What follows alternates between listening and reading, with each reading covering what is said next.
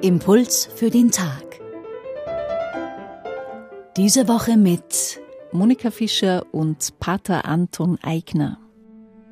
Wer nicht für mich ist, der ist gegen mich. Solche Sätze kennen wir leider aus der Politik. Dass dieser Satz auch im Neuen Testament zu finden ist, das überrascht. Weiter heißt es dann, wer nicht mit mir sammelt, der zerstreut. Diese Worte finden sich in einem Bericht über eine Dämonenaustreibung. Pater Eigner, was bedeuten diese Worte? Jesus war im Grunde genommen ein sehr toleranter, großzügiger Mensch. Er verkehrt mit Reichen und Armen, mit Frommen und Sündern, mit Juden und Andersgläubigen, mit Männern und Frauen. Und er begegnet den Menschen ohne Vorurteile. Er ist auch bereit, gleichsam Abstriche zu machen von seinen Erwartungen, von seinem Programm, wenn es die Situation erfordert. Und vor allem Jesus geht es nicht um seine Person, sondern um seinen Auftrag, nämlich das Reich Gottes unter die Menschen zu bringen. Dieser Auftrag kann auf verschiedene Weise verwirklicht werden.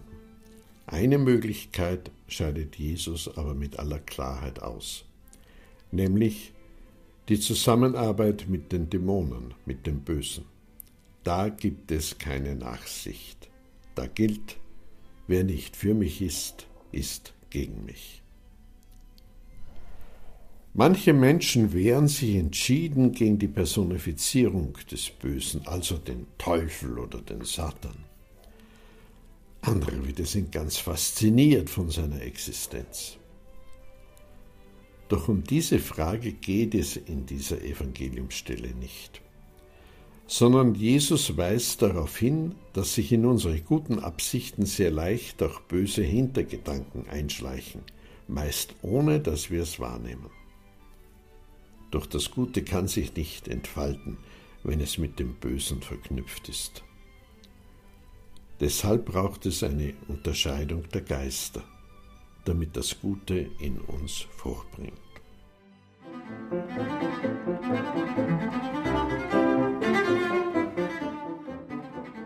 Pater Anton Eigner ist Jesuit. Er arbeitet im Kardinal-König-Haus und im Pastoralamt der Erzdiözese Wien im Bereich Spiritualität.